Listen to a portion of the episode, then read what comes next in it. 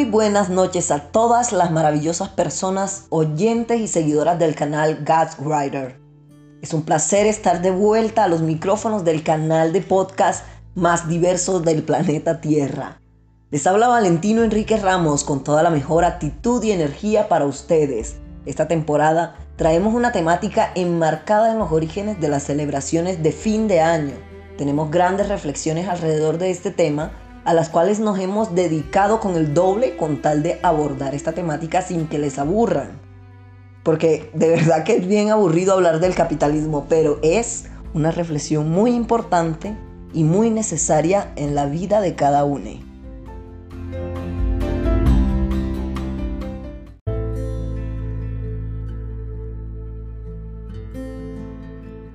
Yo soy Lina Albino, una mujer lesbiana de la ciudad de Barranquilla encantada de acompañarles en este episodio abordando una de las temáticas más emotivas para mí, la Navidad.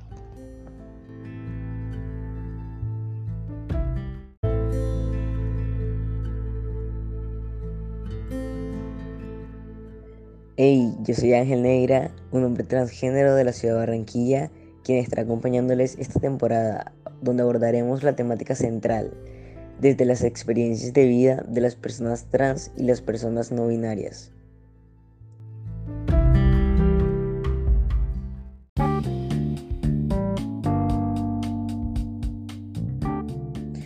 La Noche de las Velitas es una tradición bien arraigada en Colombia y puede considerarse como la primera gran celebración dentro del periodo que engloban las fiestas de fin de año aunque en realidad se trata de una fiesta relativamente joven y de origen católico, remontándonos al siglo XIX, el 8 de diciembre de 1854, cuando el Papa Pío IX declaró la Inmaculada Concepción de la María por haber sido preservada del pecado original desde su concepción.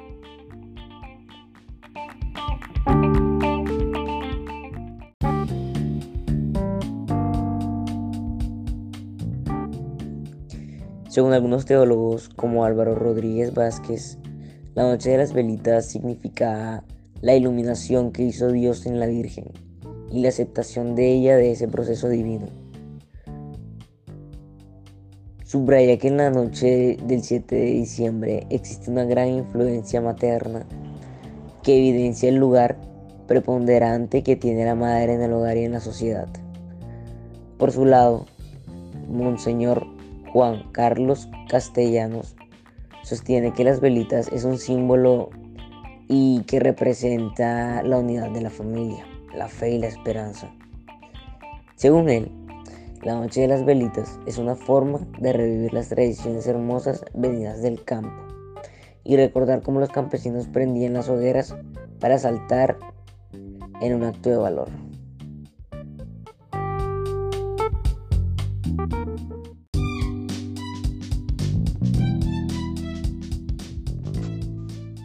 En God's Writer Podcasting prendemos la vela este 7 de diciembre por la paz, por la esperanza de construir una mejor sociedad para las niñas, los niños y las niñas. Que cada vela encendida represente la esperanza en la paz, en el amor, en la reconciliación, el cuidado de nuestra madre tierra, de nuestra Pachamama. Que cada vela encendida lleve un poco de luz y energía a los corazones que sufren a quienes se encuentran viviendo las fiestas de fin de año lejos de su tierra, lejos de su hogar.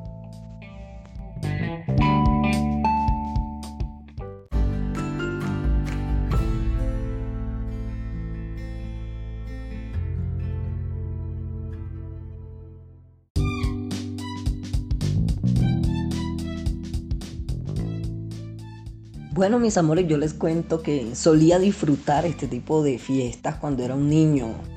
Eh, es que ese montón de luces, además de, en esa época era legal. No, comprar la pólvora no era algo ilegal, no era cuestionado, no era criminalizado. Eh, el hecho de que los padres le dieran pólvora a sus hijos era como una costumbre, de hecho. No es como hoy que ya está prohibido eh, absolutamente prohibido y tampoco lo aconsejamos porque porque bueno, no queremos que ningún niño, ninguna niña, ningún niño se vaya a quemar.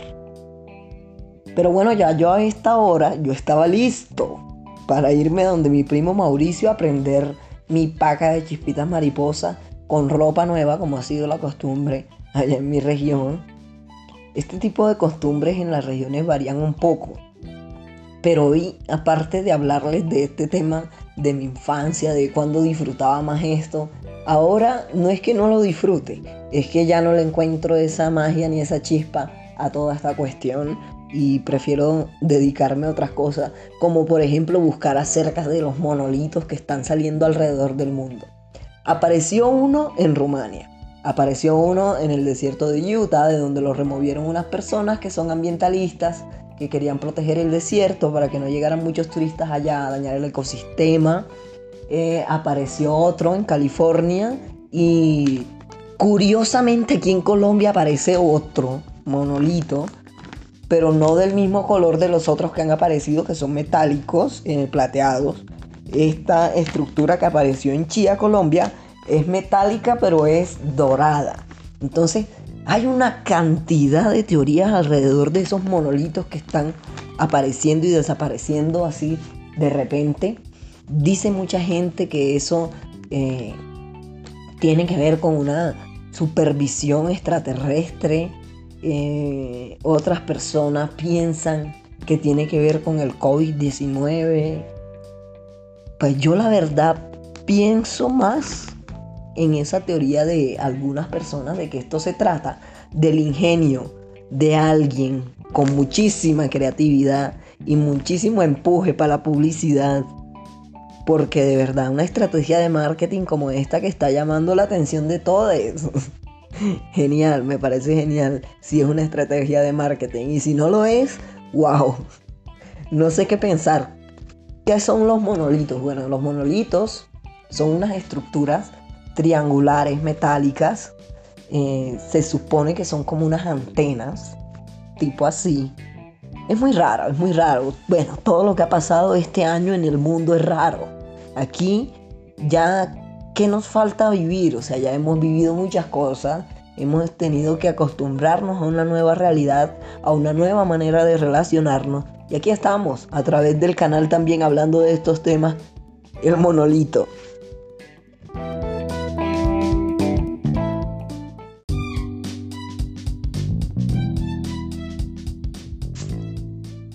El oso más grande que yo he hecho para una temporada como estas fue definitivamente el día que me puse a dar la vuelta a la manzana medio ebrio con las maletas porque ese era el augurio mío para viajar todo el año nuevo. Entonces el oso fue porque hasta boté las llaves, eh, me dio un mareo muy fuerte que tuve que irme a la cama, tuve que dormir para que se me pasara, se acabó la fiesta, vomité, no, eso fue el completo oso.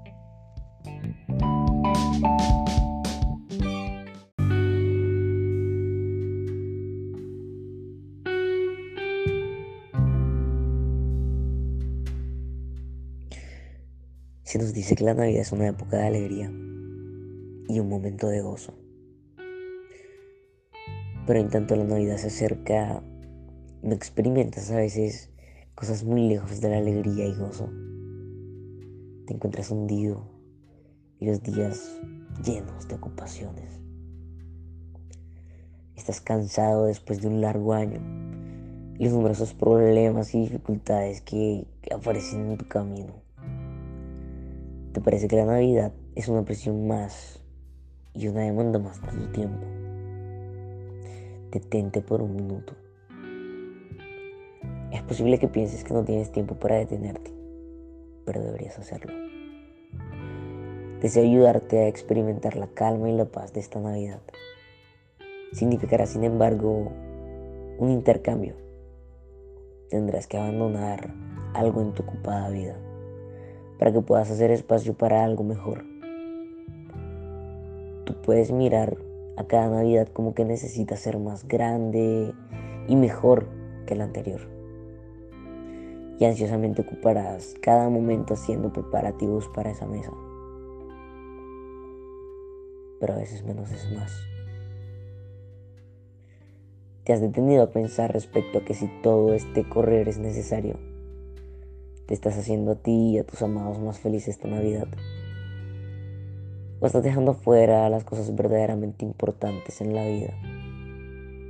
Para así seleccionar los regalos perfectos, arreglar las decoraciones impecablemente y reunir los más finos, elegantes y sabrosos ingredientes para la cena de Navidad. Mientras menos esperado estés en crear la Navidad perfecta, más tiempo encontrarás para gozar de un tiempo de unión. Mientras menos estresado y presionado estés, más felicidad y alegría llenarán los momentos que tú y tus amados tendrás juntos, porque los tendrán. Esta época se puede gozar mejor cuando no está centrada en las decoraciones, regalos o festividades, sino cuando el amor es el centro. El amor es la esencia de la Navidad. La Navidad debería significar ocupar tiempo precioso con tu familia y amigos. Tiene que ver con acariciar y celebrar el amor que compartes. El amor y la unidad se empañan por las decoraciones y regalos, las compras finas y la cena de Navidad y su contenido puedes gastar un minuto para decir que te amo a cada uno de tus seres queridos. Puedes parar para agradecer a la vida y reflexionar sobre cómo sembrar más amor por el mundo. Toma este tiempo para amar y demostrarlo, sin que medien las cosas materiales.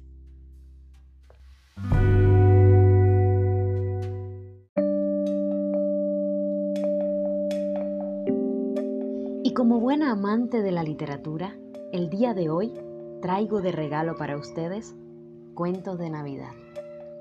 La literatura está presente en distintos aspectos del comportamiento humano. La época navideña no es la excepción. Es por ello que grandes escritores encontraron su prueba de fuego en el cuento de Navidad, desde José Rafael Bocaterra hasta Charles Dickens. La Navidad es una fiesta alegre para algunos, nostálgica y triste para otros, porque recuerdan a seres queridos que ya no están presentes. Con el transcurso del tiempo, las tradiciones alrededor de esta fiesta han cambiado, pasando de ser una celebración pagana a una conmemoración religiosa y finalmente a un producto más del capitalismo salvaje. Drama o comedia, la Navidad constituye una suerte de género, un alarde literario, que en sí mismo contiene particularidades expresivas, desde la novela, la poesía, el teatro y sobremanera el cuento. Todos los grandes escritores le han dedicado al menos un relato y esta noche vamos a hablar brevemente de algunos de los cuentos navideños.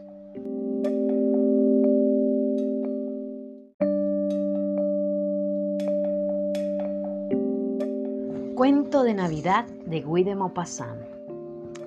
Esta es la historia de una mujer, la mujer del herrero, que se encuentra un huevo de gallina en medio de una nevada.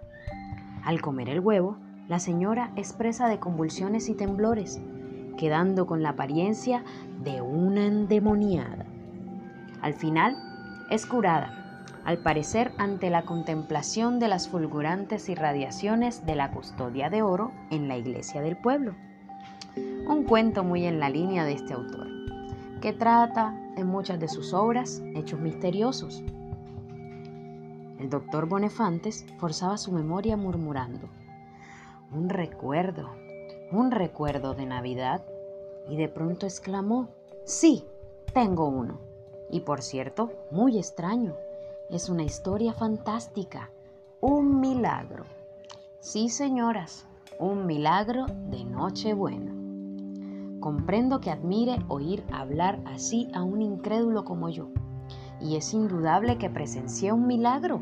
Lo he visto, lo que se llama verlo, con mis propios ojos.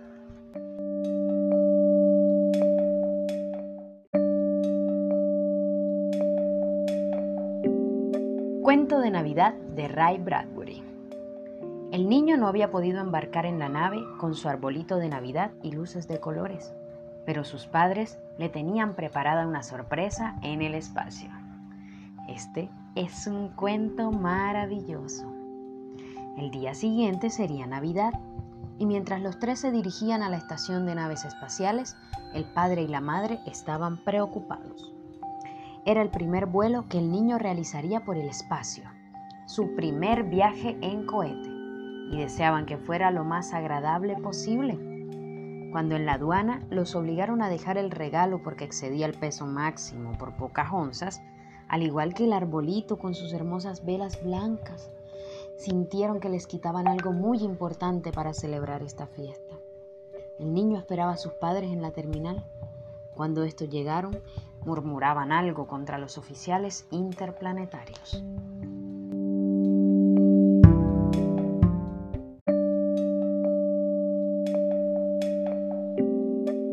Cuento de Navidad de Vladimir Novokov. Un joven aprendiz de escritor lee su primera narración ante su mentor, crítico literario, y uno veterano. El crítico calla. El escritor, ya conocido, pone algunas trabas a la obra del principiante. El crítico, en silencio, finalmente sugiere que para un principiante un cuento de Navidad sería un inicio adecuado y da algunas ideas que finalmente, tras una lucha esforzada, porque la inspiración se resiste a llegar, aprovecha el escritor consagrado Novodorjov robando la idea destinada a otro. Este es el comienzo. El insolente árbol de Navidad escribió Novodorjov, ardía con todos y cada uno de los colores del arco iris. Se hizo el silencio. La luz de la lámpara iluminaba despiadadamente el rostro mofletudo del joven Anton Golí, vestido con la tradicional blusa rusa campesina, abotonada a un lado bajo su chaqueta negra, quien, nervioso y sin mirar a nadie, se disponía a recoger del suelo las páginas de su manuscrito que había desperdigado aquí y allá mientras leía. Su mentor, el crítico de realidad roja, miraba el suelo mientras se palpaba los bolsillos buscando una cerilla. También el escritor Novodorjov guardaba silencio, pero el suyo era un silencio distinto, venerable.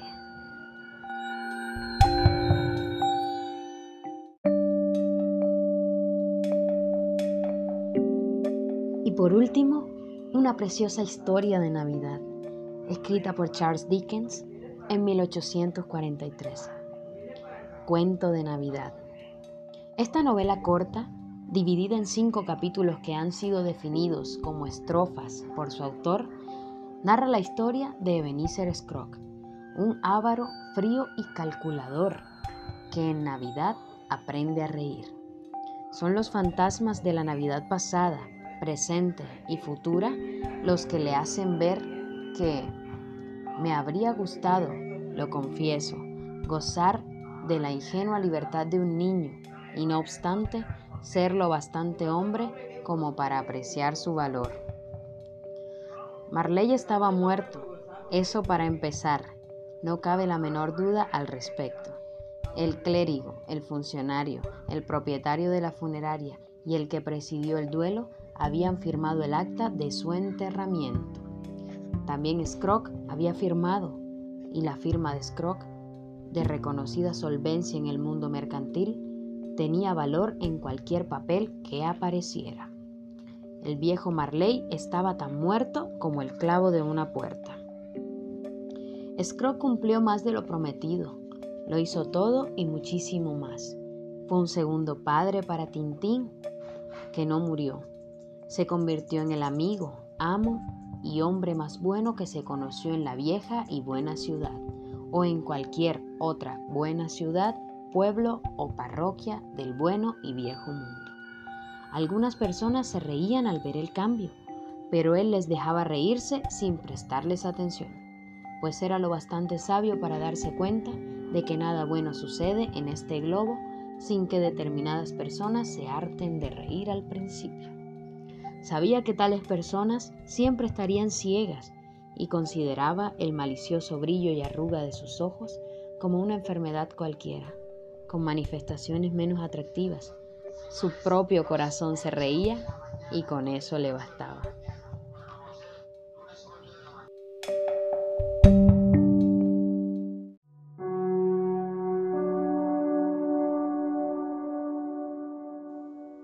El sol muriendo en la ventana frente a mis ojos. En mi ventana, un gato y yo, absortos, sumidos en la hipnosis de los rayos de luz brotando de la nada. Me asomé a la ventana y me devoró el brillo inexorable de la gran estrella, aquella que nunca a esta hora se deja ver desde aquí, desde aquí, aquí donde te digo, estuve, estoy, estaré, para ti para ti, para usted.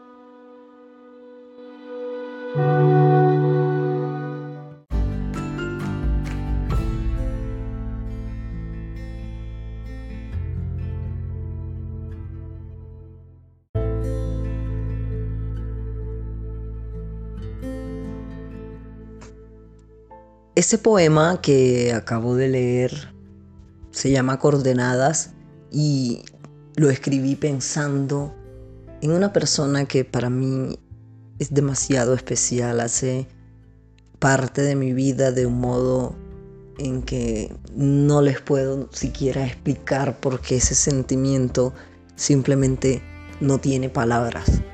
A ella, que la quiero muchísimo, que la extraño, que deseo verla, está dedicado ese poema. Para Daniel.